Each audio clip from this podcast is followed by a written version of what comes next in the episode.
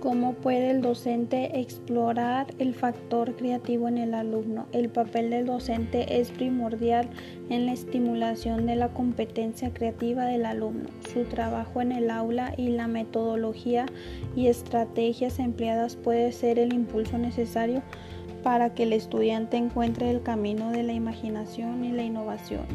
El desarrollo de la creatividad no solo permite transformar la realidad y mejorarla, es también una excelente manera de trabajar la adaptabilidad y flexibilidad del niño o adolescente para con el entorno social y condición cambiante.